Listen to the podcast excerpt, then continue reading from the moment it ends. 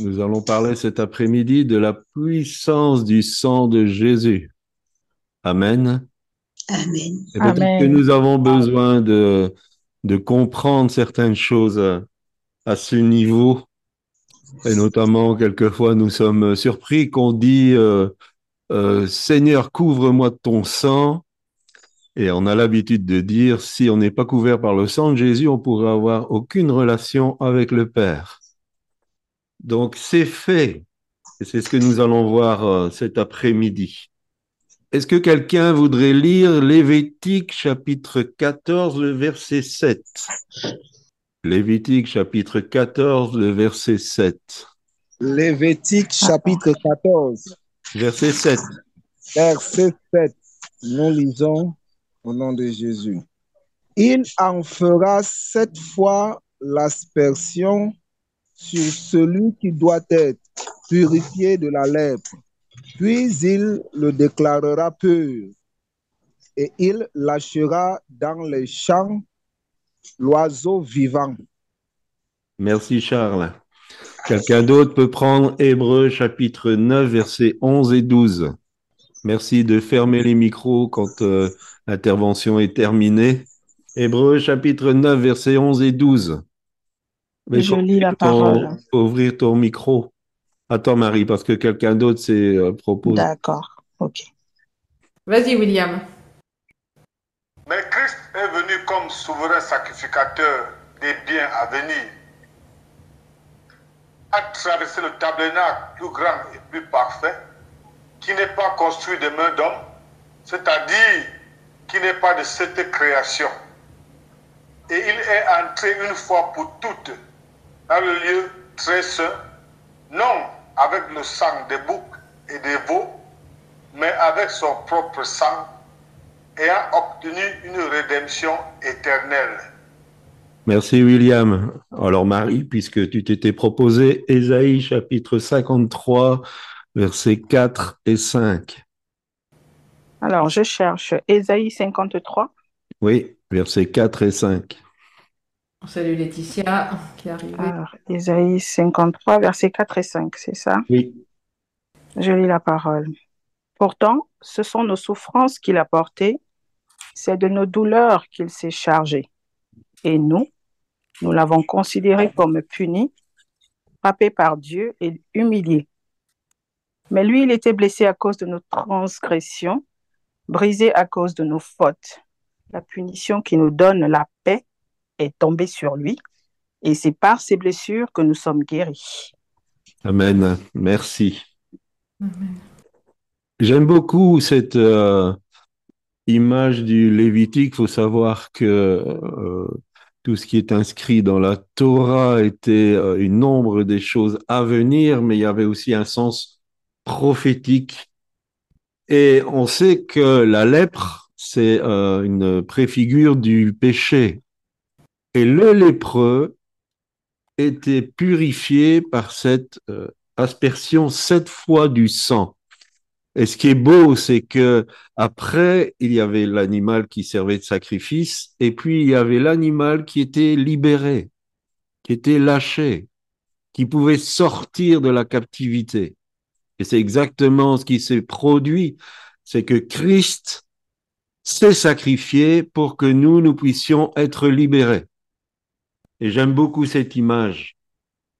Quelquefois, on, se dit, mais euh, finalement, si je, je tombe encore dans le péché, si je fais encore des fautes, est-ce que euh, Dieu me prend On a entendu de, de ces choses? euh, voilà.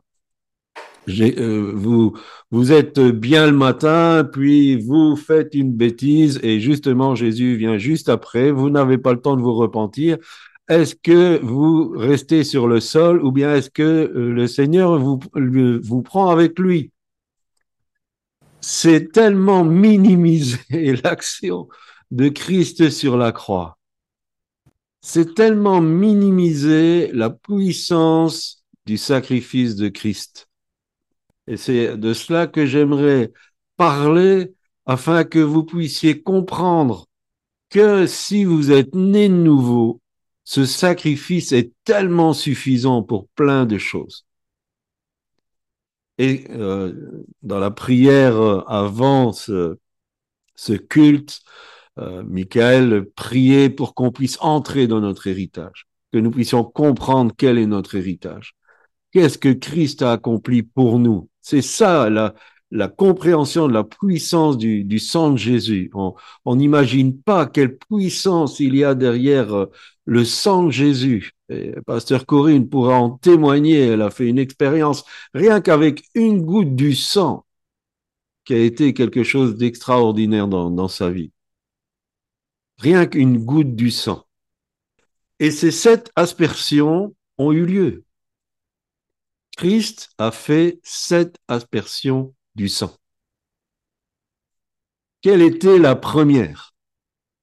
Quelle était la première aspersion du sang? Est-ce que quelqu'un veut répondre? Mais par Christ directement ou tout au long Par de la Christ. parole? Par Ah. Christ. Quelle est la première fois où Christ a saigné? C'est peut-être plus facile. À la croix? Oui, mais à la croix, euh, c'est il vaste. euh, Mais Ah ça non, a pas, ça a en fait, pas, Ça La sueur, la sueur de sang, la sueur de sang. voilà. C'est. Gethsemane. Gethsemane. Gethsemane, oui. Gethsemane.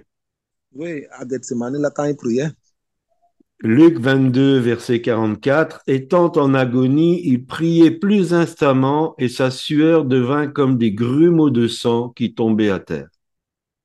Cette première aspersion est absolument nécessaire parce que elle nous rend capables de plier notre volonté à celle du Père. Christ nous rend capables par ce temps de, prière qu'il a eu de plier notre volonté à la volonté du Père, parce que la chair ne peut pas plaire au Père. Et là, Christ a accepté que sa chair soit complètement annihilée. Cette volonté qu'on appelle la chair, c'est comme un instinct de survie. Et c'est indispensable. Pourquoi? Parce que le grain ne peut pas pousser, ne peut pas porter du fruit s'il ne tombe en terre et s'il ne meurt. Si nous ne mourrons pas, nous ne pouvons pas naître de nouveau. Nous ne pouvons pas porter du fruit. Il faut que ça commence par cette mort. Et Jésus a rendu cela possible. Romains chapitre 6, verset 5. En effet, si nous sommes devenus une même plante avec lui par la conformité à sa mort, nous le serons aussi par la conformité à sa résurrection. Pas de mort, pas de nouvelle naissance, pas de conformité avec la mort de Christ, pas de résurrection. Pas de résurrection, pas de possibilité de porter du fruit. Et c'est pas possible humainement, mais Christ a rendu cela possible parce qu'il a amené sa volonté sous la volonté du Père. Alors bien sûr, il a demandé si cette coupe peut s'éloigner de moi, qu'elle s'éloigne de moi. Mais il a dit, Seigneur, ta volonté, ta volonté. Et beaucoup d'enfants de Dieu ont des problèmes parce qu'ils ne veulent pas mourir. J'aime euh, euh, quelqu'un qui a dit, euh, tout le monde va aller au paradis, mais personne ne veut mourir. C'est la vérité. Souvent, on dit ah vivement qu'on est avec le Seigneur, mais quand l'heure de la mort approche, ça crée beaucoup de, stress et, d'angoisse.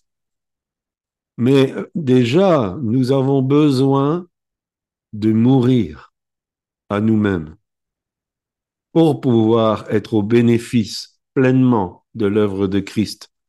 Et souvent, nous avons des difficultés parce que nous ne voulons pas mourir à nous-mêmes parce qu'on se révolte. Ça, c'était la première aspersion. La deuxième. Deuxième aspersion. Le fouet. J'ai pas entendu Olivier. Le fouet. Oui. Oui, deuxième aspersion. Battu de verge, mais fou était aussi. Psaume 129, verset 3. Des laboureurs ont labouré mon dos. ils y ont tracé de longs sillons. Vous savez que le dos, c'est l'endroit de la charge. Jésus a dit, venez à moi, vous tous qui êtes fatigués et chargés, et je vous donnerai du repos. Cette aspersion du sang est là pour nous décharger. Cette aspersion est là pour que nous puissions entrer dans le repos, que nous puissions être tranquilles, que nous puissions vivre dans, dans cette liberté de l'évangile. Cette aspersion enlève tout joug. Nous n'avons plus à porter de joug religieux. Ça nous libère de la loi. Ça nous libère de toutes les obligations. Cette aspersion nous rend libres. Comme cet oiseau qui était lâché. Il était libre. Et Dieu veut que nous soyons dans la liberté. Jésus a tout fait pour ça. C'est notre héritage de dans la liberté. Tout ce qu'il a dit, prenez mon joug à moi, le mien, sur vous. Mon fardeau, il est léger, très léger. C'est pas lourd. C'est pas pénible. Je vais éteindre parce que quelqu'un m'appelle. C'est pas lourd, c'est pas pénible. C'est léger et c'est le joug. En fait, le joug, c'est dire, c'est Jésus qui me dirige. Et je suis dans le repos. Je suis dans la tranquillité. Il a tout fait. Il a tout fait. Il a accompli la loi pour moi. Il a satisfait aux exigences du Père. Tout est fait. J'ai qu'à vivre dans cette liberté et cette tranquillité. Troisième aspersion. La couronne d'épines. Ah. Avant. Ah, il y a eu avant. Avant. Peut-être qu'on oublie celle-là. On lui a arraché la barbe. On lui a arraché la barbe. Ésaïe 50, verset 6. Mais joue à ceux qui m'arrachaient la barbe. Je n'ai pas dérobé mon visage aux ignominies et aux crachats. Et je vais vous lire une autre lecture pour comprendre quelle est cette aspersion. 2 Samuel chapitre 10 versets 4 et 5.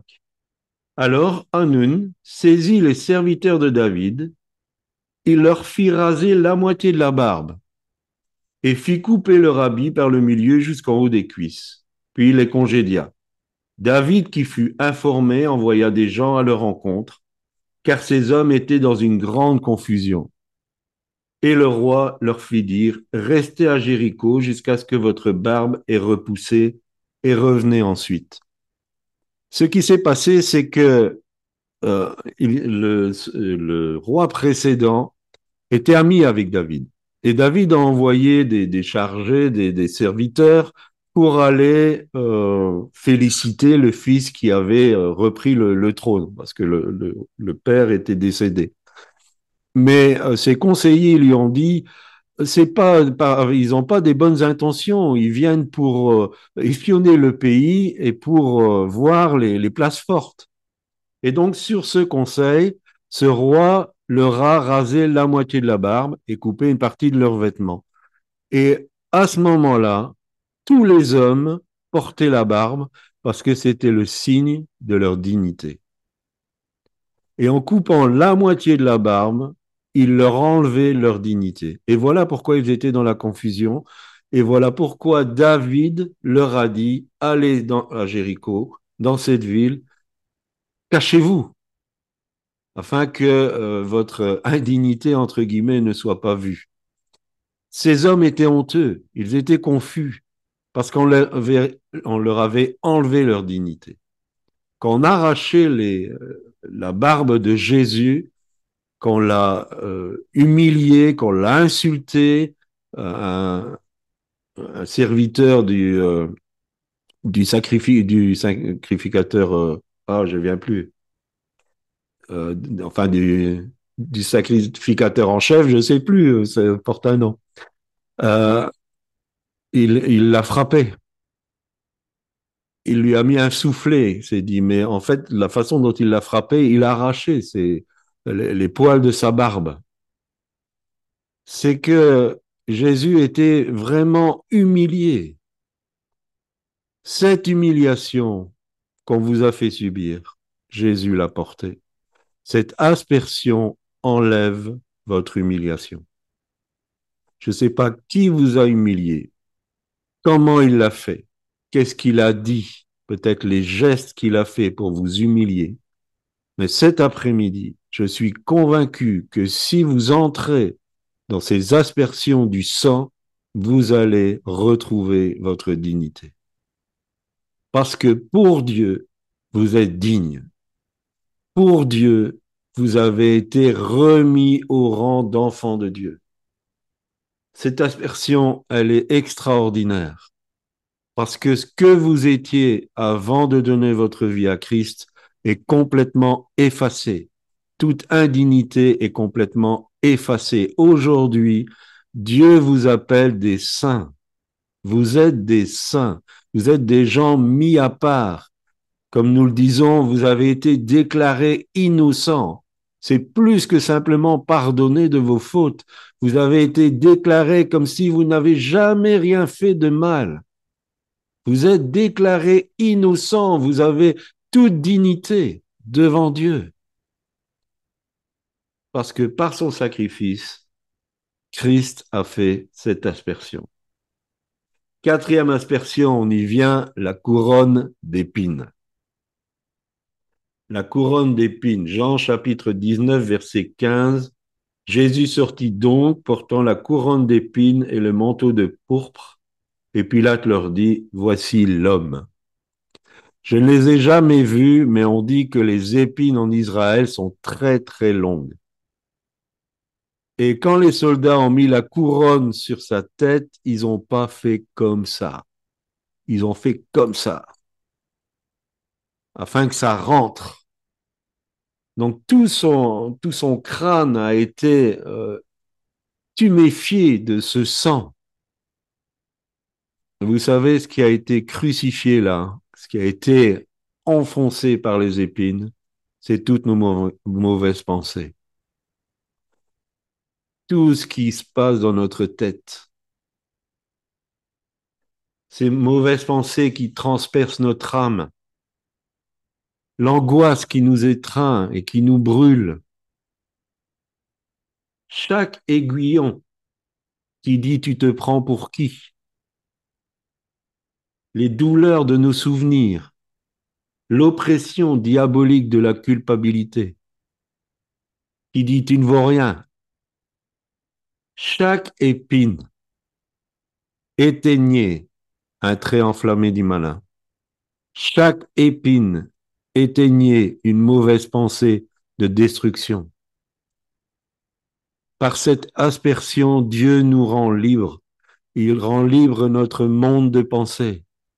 Il nous rend libres de toutes ces pensées euh, destructrices tout ce qui se passe dans notre tête pour essayer de nous faire du mal, pour nous autodétruire, cette aspersion, si nous l'acceptons, elle va libérer notre tête de toutes ces mauvaises choses. Amen. Cinquième aspersion. Alors, après la couronne d'épines. C'est pas c'est euh, son côté qui a été transpercé? Non, ça c'est la dernière. Les clous. Les, clous, oui, mais où? Les pieds Non, ça c'est l'avant-dernière. Les mains. Les mains, les mains. Cinquième aspersion, donc on a tout, hein, on, a les, on a les sept. Cinquième aspersion, les mains clouées. 1 Thessaloniciens 5, 11, c'est pourquoi exhortez-vous réciproquement et édifiez-vous les uns les autres. On en a parlé récemment on est là pour s'encourager. Les mains ont été créées pour faire de belles choses. Les mains ont été créées pour bénir. Quand on impose les mains, on bénit. Les mains ont été créées pour applaudir. Les mains ont été créées pour caresser avec douceur. Les mains ont été là pour sécuriser quelqu'un, que ça soit un enfant ou même quelquefois un adulte. Ça, c'est le but de la création des mains. Mais qu'est-ce que ces deux mains, ces mains sont devenues? Elles sont devenues un instrument de violence, de méchanceté. Elles frappent, elles se lèvent en point vengeur pour détruire les faibles, pour les humilier. C'est ces mains-là qui ont été clouées. Je ne sais pas quel a été le travail des mains dans votre vie. Je ne sais pas ces mains, qu'est-ce qu'elles ont fait? Est-ce qu'elles vous ont frappé? Est-ce qu'elles vous ont humilié? Est-ce qu'elles se sont levées contre vous en méchanceté? Mais ces mains-là ont été clouées. Cette aspersion vous libère de tout mauvais travail, vous libère afin que ce que vos mains produisent soit béni. Cette aspersion donne la bénédiction dans votre travail, dans votre activité. Ce que vos mains vont accomplir, ce sera la volonté de Dieu si vous êtes dans cette aspersion. Et vous verrez le fruit de votre travail. Sixième aspersion, les pieds cloués aussi à la croix. Vous savez ce que représentent les pieds. Les pieds, il y a les chaussures, c'est le zèle. Et les pieds sont là pour annoncer de bonnes nouvelles. C'est Isaïe aussi qui nous le dit. Et donc les, pieds sont là pour nous conduire dans la victoire. Les pieds sont là pour que nous puissions marcher devant Dieu, marcher avec l'Éternel, marcher en nouveauté de vie, marcher selon l'Esprit. Mais les pieds nous ont peut-être piétinés, nous ont martelés, nous ont assujettis. Peut-être que nous avons été écrasés par les pieds des autres. Aujourd'hui, cette aspersion est là pour libérer de ce, du mauvais travail de ses pieds et pour que vous puissiez marcher sur toute la puissance de l'ennemi. Que vous puissiez marcher sur toute la puissance de l'ennemi, sur les scorpions, les serpents, pour que vous soyez vainqueurs. Vous êtes vainqueurs, vous pouvez marcher en triomphe à cause du sacrifice de Christ, de l'aspersion qu'il a faite et parce qu'il a dépouillé les dominations, les autorités et les a livrées publiquement en spectacle, vous avez la puissance du sang. Elle est avec vous. Vous l'avez, faut pas la réclamer. S'il y a quelque chose à réclamer, c'est les armes du chrétien. Le casque, le bouclier, l'épée, les chaussures, la ceinture, la cuirasse, ces choses, oui, revêtez-vous de ces choses. Mais le sang vous couvre. Vous êtes couvert par le sang. Vous pouvez remporter des victoires extraordinaires.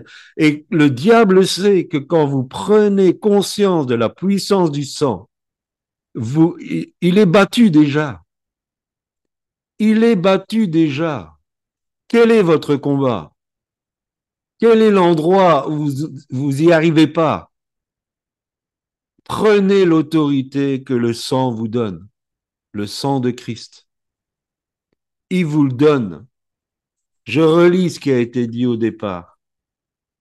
Christ est venu comme souverain sacrificateur des biens à venir. Il a traversé le tabernacle plus grand et plus parfait qui n'est pas construit de main d'homme, c'est-à-dire qui n'est pas de cette création. Il est entré une fois pour toutes dans le lieu très saint non avec le sang des boucs et des veaux, mais avec son propre sang, ayant obtenu une rédemption éternelle. Ce sang sur vous, il est une rédemption éternelle. Il agit, il agira et il continuera d'agir tant que vous êtes en Christ. Tant que vous êtes en Christ. C'est votre héritage, c'est mon héritage.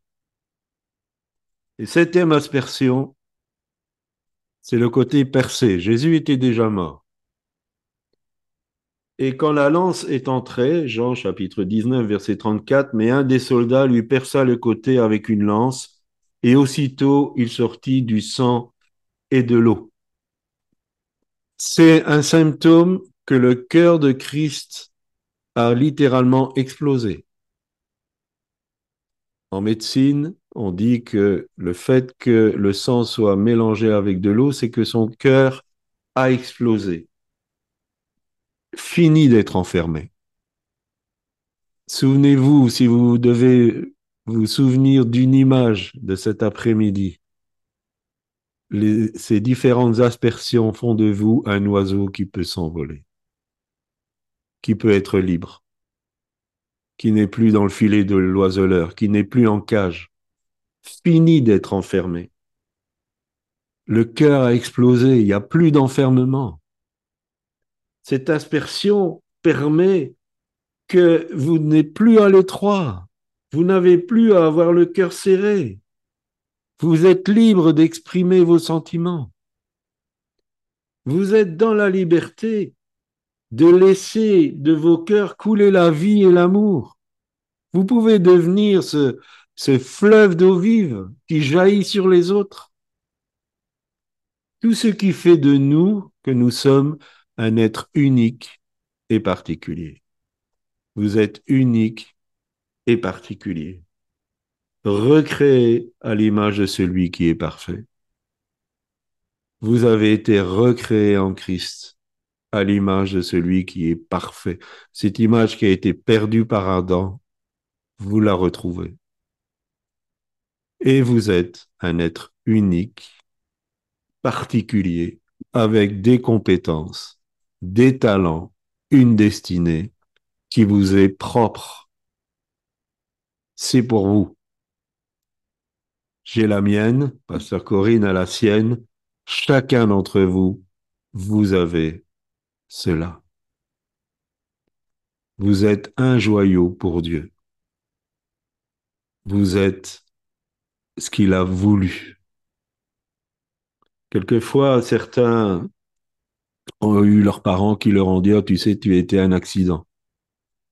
Peut-être pour eux, mais vous n'êtes pas un accident parce que vous êtes voulu de Dieu. Amen. Dieu vous a voulu. Non seulement il vous a voulu parce qu'il vous a donné naissance, mais il a donné ce qu'il a de plus cher pour vous. Il a donné ce qu'il a de plus cher pour vous. Quand quelqu'un dit euh, personne ne m'aime, je dis ça, c'est le plus gros mensonge. Parce que quelqu'un t'a aimé au point de donner ce qu'il avait de plus cher pour t'avoir. Et notre valeur, c'est celle de la vie du Fils. Et depuis que je suis converti, je l'ai toujours dit, s'il y avait eu que Claudie qui avait besoin d'être sauvée sur la terre, Jésus serait venu. S'il y avait que vous, mettez votre prénom, et vous relisez Jean 3,16 en disant, car Dieu a tant aimé Charles qu'il a donné son Fils unique, afin que Charles puisse croire Amen. Et ne pas périr, mais avoir la vie éternelle. Amen. Mettez votre prénom. Vous êtes aimé et voulu de cette manière. Voilà. Alors, j'aimerais parler du repas du Seigneur. Jean chapitre 6, verset 53. Jésus leur dit, En vérité, en vérité, je vous le dis, si vous ne mangez la chair du Fils de l'homme et si vous ne buvez son sang, vous n'avez point la vie en vous-même. Je vais te chicoter. C'est toi qui vas soulever. Merci de fermer le micro. Charles. Voilà, merci. Jésus a eu des difficultés quand il a dit cette, euh, cette parole parce que une grosse partie de ses disciples n'a plus voulu le suivre. Ils ont dit euh, c'est trop dur à entendre. Pourtant, il l'a bien dit. Et qu'est-ce qu'il a voulu dire euh, par là? Dans le repas du Seigneur, il y a ces sept aspersions. Le repas du Seigneur, nous met en contact. Alors, je ne parle pas de transubstantiation, c'est bien du pain, mais la symbolique représente ce sacrifice et ces sept aspersions. Et célébrer le repas du Seigneur, c'est une proclamation prophétique. Quand on célèbre le repas du Seigneur, chaque fois que nous le pratiquons, que l'Église le pratique, elle proclame la mort du Seigneur, mais aussi son retour. Donc elle proclame que ces sept aspersions ont été faites pour chacun des membres du corps. Le terme annoncé dans notre texte a le sens de proclamer avec autorité, de promulguer même une loi. Chaque fois que nous faisons le repas du Seigneur, c'est un geste et une proclamation prophétique. Voilà, je suis sous ces sept aspersions. Je proclame une loi. Ces aspersions qui sont que euh, je suis déchargé du joug, que, que, je, que je retrouve ma dignité, je, m'y perds un peu, je recommence, qui, fait que je suis mort en Christ, qui fait que euh, je suis libéré du joug, que je, je suis au bénéfice de retrouver euh, ma dignité, que toutes ces mauvaises pensées sont dans le sang de Christ, que mon activité va être bénie, que je peux marcher sur euh, les scorpions, toute la puissance de l'ennemi, et que je suis au large, que je suis libre, que je ne suis plus à l'étroit. Chaque fois qu'on prend le repas du Seigneur, on proclame cette chose. C'est une proclamation prophétique. L'Église est pleinement sous le sang de Christ. Et la première Église avait cette force extraordinaire. Bien sûr parce qu'elle était remplie du Saint-Esprit, mais aussi parce qu'elle était sous le couvert de cette proclamation prophétique. Chaque jour, dans les maisons, il faisait cette proclamation prophétique. Et l'Église était pleinement sanctifiée par le sang de l'alliance. Elle était scellée, mise à l'abri parce que Christ a tout accompli. Nous avons besoin de retrouver le sens du repas du Seigneur. Nous avons besoin de, de revenir au fait que quand nous faisons cela, nous proclamons quelque chose nous disons ouvertement, je, je crois, je crois à ce que Christ a fait pour moi. Je le démontre, je fais une proclamation. Cette proclamation a un sens spirituel profond. Je peux vous dire que dans les lieux célestes, ça déménage. Si vous faites cette proclamation en comprenant le sens de ces sept aspersions, dans le ciel, ça va déménager il y a des liens qui vont tomber. Il y a des impossibilités qui vont devenir possibles. Il y a des choses qui vont se régler. Il y a des blocages qui vont être débloqués. Parce que vous invoquez la puissance de ce que Christ a accompli. Vous revendiquez ce que Christ a accompli pour vous en faisant cette proclamation. Vous avez la vie la vie se manifeste. Le prince de ce monde a combattu cette proclamation. Sa première arme, c'est toujours la perversion. Derrière Ananias et Saphira dans Acte 5, ce qu'il voulait, c'était pervertir le don aux démunis. Et pourquoi il voulait pervertir cela? Parce que le don aux démunis faisait qu'il y avait une égalité, on en a parlé aussi, et que au moment du repas du Seigneur, c'était pas comme aujourd'hui, le repas du Seigneur, c'était un vrai repas. Et au moment du repas, parce que ceux qui étaient plus aisés participer euh, pour les démunis, tout le monde était sur un pied d'égalité. Tout le monde pouvait accéder à ce repas où on célébrait le repas du Seigneur à l'intérieur. Et il a voulu pervertir ça.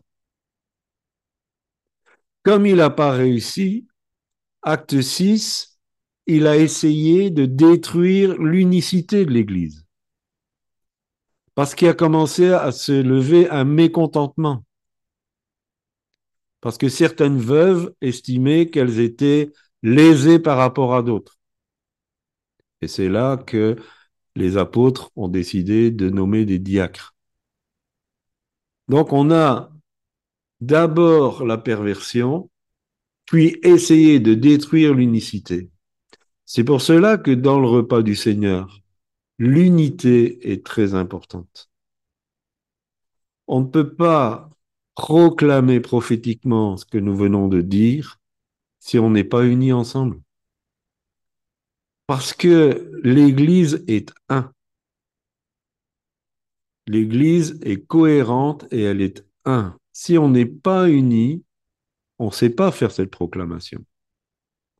Et ce repas, c'est aussi le signe de notre unité.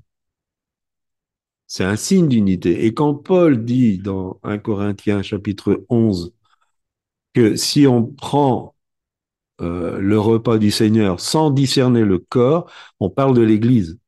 Si on ne discerne pas l'Église et l'unicité de l'Église, on prend un jugement contre soi-même. Et c'est l'inverse. Au lieu d'être au bénéfice de ces septuples aspersions, on prend un jugement sur nous-mêmes. Et il dit, c'est pour ça qu'il y a chez vous beaucoup de malades et qu'un grand nombre sont morts avant leur temps.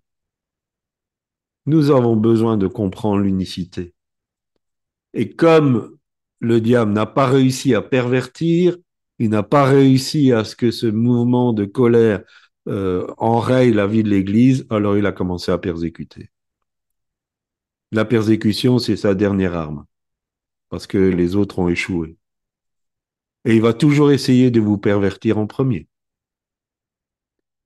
Il va toujours essayer de vous corrompre. Il va toujours vous proposer des petits, euh, des petits compromis, des petites choses qui semblent anodines pour vous faire perdre la puissance du sang de Jésus. Le repas du Seigneur est le signe de la nouvelle alliance, scellé par le sang de Christ comme la circoncision était le signe de l'ancienne alliance. C'est le signe de la nouvelle alliance. Imaginez le signe de l'ancienne alliance qui était la circoncision. C'était très important. Pour être dans l'alliance, il fallait être circoncis. Aujourd'hui, pour être dans l'alliance, il faut prendre le repas du Seigneur. Celui qui ne boit pas mon sang n'a pas la vie en lui-même. Si je ne participe pas au repas du Seigneur, je n'ai pas la vie.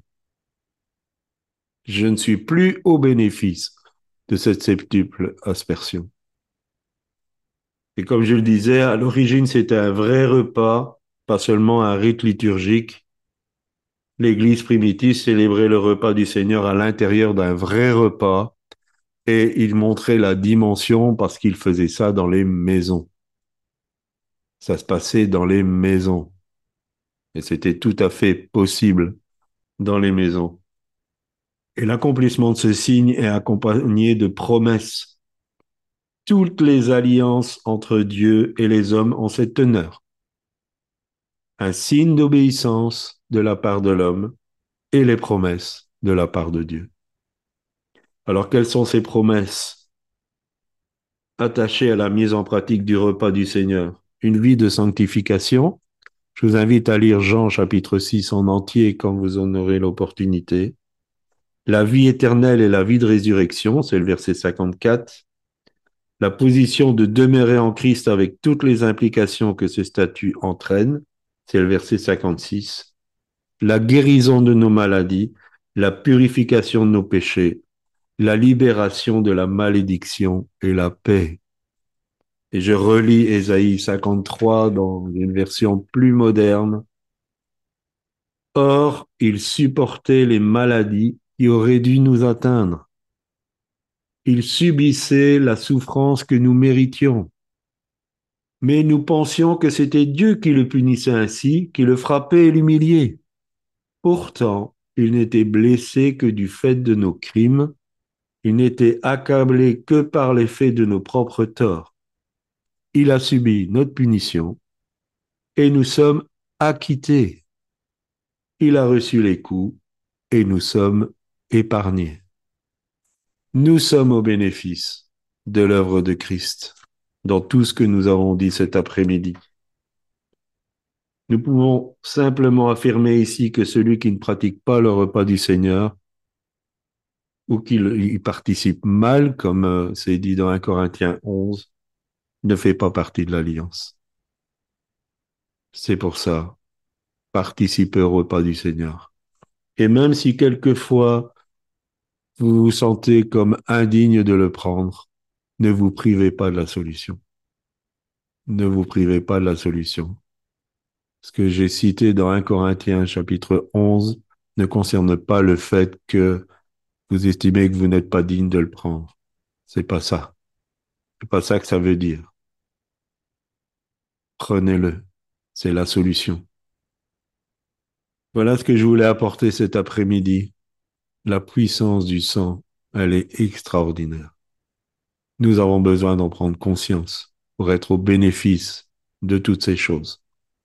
Je vais rejoindre pasteur euh, Corinne et nous allons avoir un temps. Nous allons prier ensemble et nous allons prier pour vous. Merci Seigneur pour ton sang versé pour chacun d'entre nous, Seigneur. Merci pour ton sacrifice, Seigneur, à la croix. Merci parce que tu as tout accompli pour nous, Seigneur. Pour que nous puissions vivre cette liberté en toi, Seigneur. Pour que nous puissions nous plier à ta volonté, Seigneur. Que notre joug, Seigneur, eh bien, euh, devienne le tien, Seigneur. Que nous prenions vraiment le tien et que ce joug doux et léger, Seigneur, que tu prennes, euh, Seigneur, euh, ce sang, tu as pris nos humiliations, Seigneur, toutes les fois où on nous a humiliés, rabaissés, Seigneur. Toutes les angoisses, Seigneur, aussi que nous pouvons avoir par moments, Seigneur, cette angoisse qui, qui serre notre cœur, Seigneur toutes ces mauvaises pensées qui nous assaillent aussi, Seigneur. Tu as versé ton sang, Seigneur, pour que tout cela, nous soyons enfin libérés de tout cela, Seigneur. Merci aussi, Seigneur, parce que tout ce que nous faisons maintenant peut être béni, Seigneur. Tout ce que nos mains accomplissent pour toi, Seigneur, peuvent être bénis, Seigneur. Merci aussi parce que nous retrouvons du zèle, Seigneur, en toi. Et nous pouvons marcher aussi en nouveauté de vie, Seigneur. Et que nos pieds ne courent plus au mal, Seigneur. Et Seigneur, merci parce que nous pouvons être libres en toi, complètement libres, Seigneur. Fini d'être enfermés, Seigneur, par l'ennemi. Mais nous sommes véritablement libérés, Seigneur. Tu es Jésus, tu es notre Sauveur. Tu es là, Seigneur, et nous voulons te louer, t'adorer, Seigneur. Te glorifier, Jésus. Merci, Seigneur. Merci pour ton sang, Seigneur. Pour la puissance de ton sang qui libère, Seigneur. Rien ne tient devant ton sang, Seigneur. Rien ne tient, Seigneur. Merci, Jésus. Merci, Seigneur. Cet après-midi, vous avez besoin de remporter des victoires et elles sont à votre portée grâce au sang de Jésus. Et notre Dieu est là, notre Seigneur est là. Il vous fait voir ses mains, il vous fait voir ses pieds, il vous fait voir son côté. Il est devant vous maintenant, il veut vous toucher, vous bénir, vous délivrer.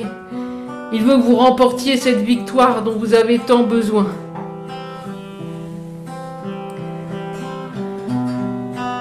Seigneur.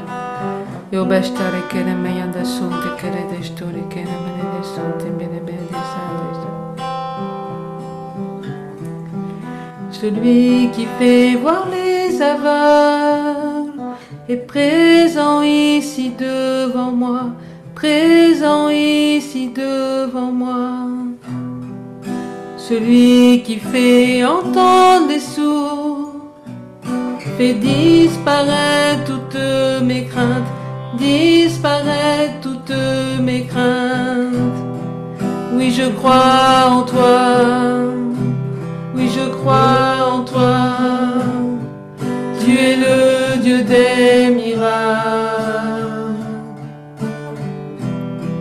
Oui, je crois en toi. Oui, je crois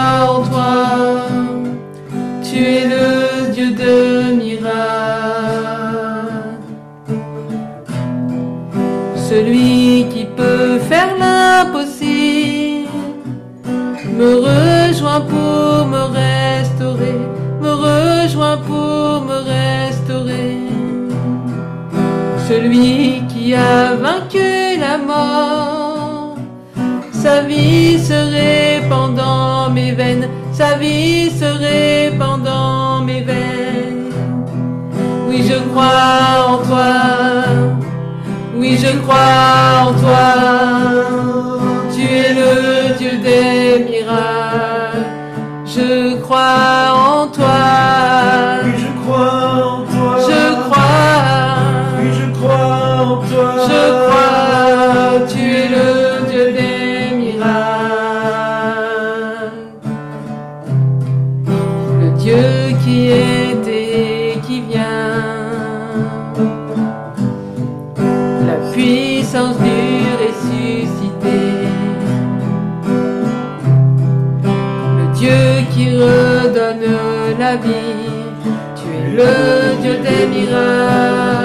Tu es le Dieu des miracles.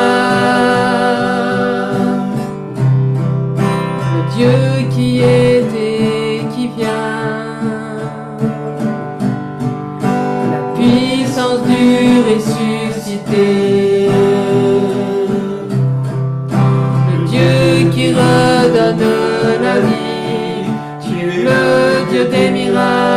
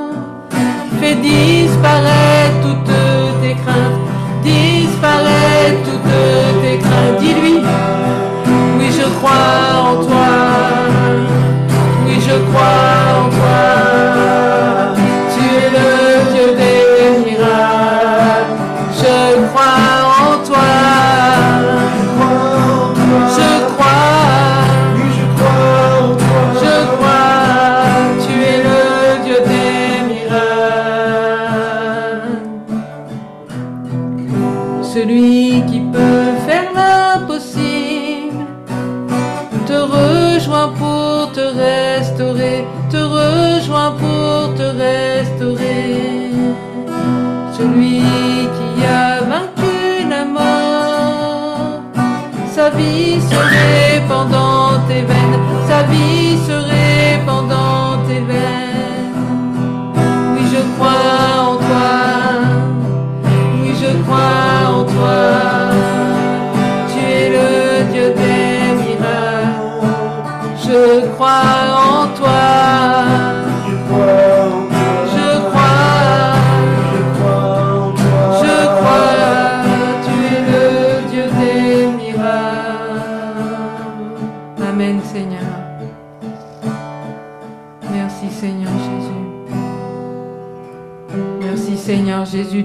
Seigneur, là où nous sommes, Seigneur. Tu es celui qui vient guérir, Seigneur. Merci, Seigneur, parce que tu es celui qui libère, Seigneur, des jougs oppressants de l'ennemi maintenant, Seigneur. Tu es celui qui fait disparaître toutes nos craintes, Seigneur, toutes nos angoisses. Merci Jésus. Alléluia, Seigneur. Tu nous rends, Seigneur, dignes, Seigneur. Plus d'humiliation, Seigneur. Terminé, Seigneur. Plus d'humiliation, Seigneur.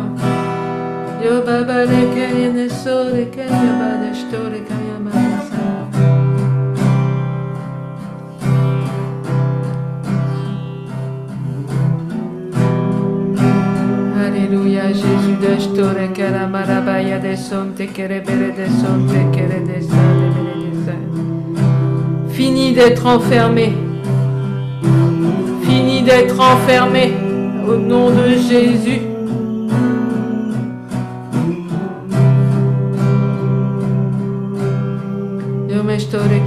Merci Seigneur libère de tout stress.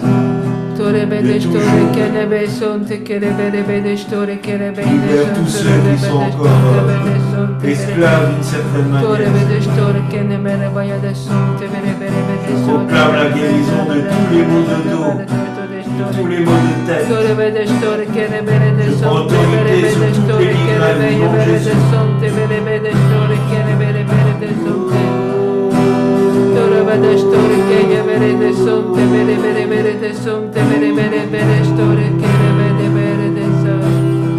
Fini aussi le souvenir d'être enfermé. Alléluia Jésus. Tu as été enfermé et tu as ce souvenir d'être enfermé. Et du fait, ce fait, tu demeures toujours enfermé. Mais aujourd'hui, la porte est ouverte au nom de Jésus. Amen Seigneur. Toutes ces pensées maintenant terminées au nom de Jésus. Dove de store che ne mere de so de kere be de so de bere de store kere be de bere de store kere be de so de bere be de sai. Que tous ceux qui ont un carcan autour de la tête soient ôtés maintenant au nom de Jésus. Je brise tous les carcans autour de la tête au nom de Jésus.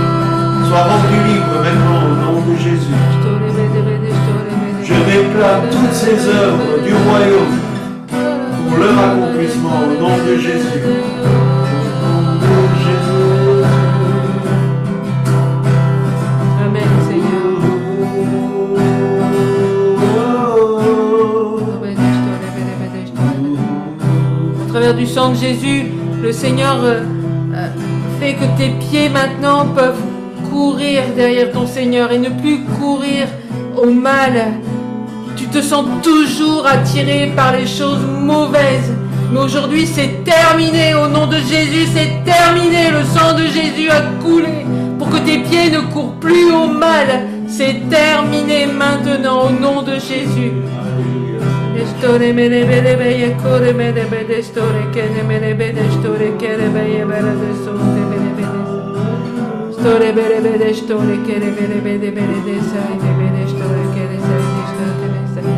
Seigneur, cet après-midi, nous voulons montrer nos mains, lever nos mains vers toi, Seigneur. Seigneur, tes mains ont été percées, Seigneur, pour que nos mains, Seigneur, puissent être des mains qui bénissent, puissent être des mains aussi qui font fructifier ce que tu déposes, Seigneur. Et Seigneur, on veut lever nos mains vers toi, Seigneur, afin que tu dis que tu bénis l'ouvrage des mains, Seigneur, et bénis notre ouvrage. Nous, te donnons nos mains, Seigneur, afin que tu bénisses notre ouvrage, Seigneur. Cet après-midi, nous levons nos mains vers toi, Seigneur. Parce que par ton sang, Seigneur, nos mains sont bénies, Seigneur. Merci, Seigneur Jésus.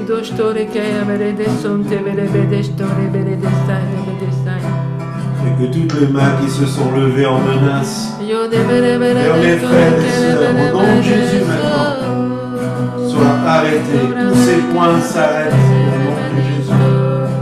Tu abaisse ces points, Père, au nom de Jésus.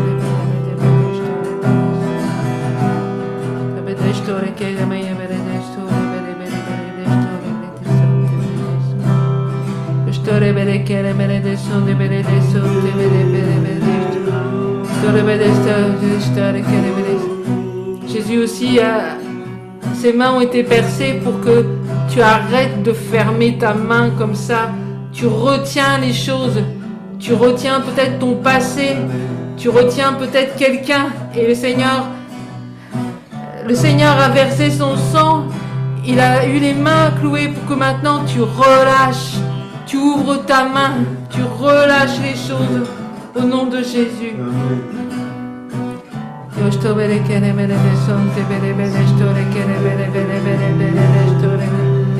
Fini la malédiction.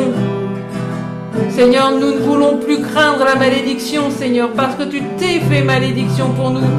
Et Seigneur, toutes les paroles de malédiction qui sont dites, c'est une malédiction sans cause, Seigneur, et sans effet, Seigneur. Merci, Seigneur. Gloire à ton nom, Seigneur. Maintenant, à cause de ton sang versé, nous sommes sous ta bénédiction, Seigneur. Fini la malédiction. Et Seigneur, nous voulons aussi, Seigneur, nous rappeler que ton sang, tu nous as guéris, Seigneur, de nos maladies. Toutes nos maladies ont été clouées à la croix.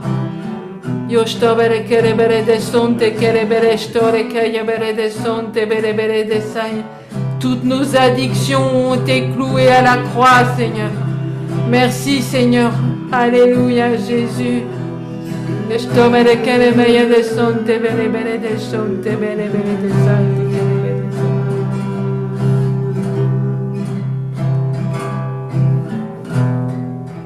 Celui qui fait voir les aveugles est présent ici devant toi, présent ici devant toi. Alléluia Jésus. Laisse-le te toucher cet après-midi. Il veut te rendre libre. Merci Jésus. Alléluia Jésus.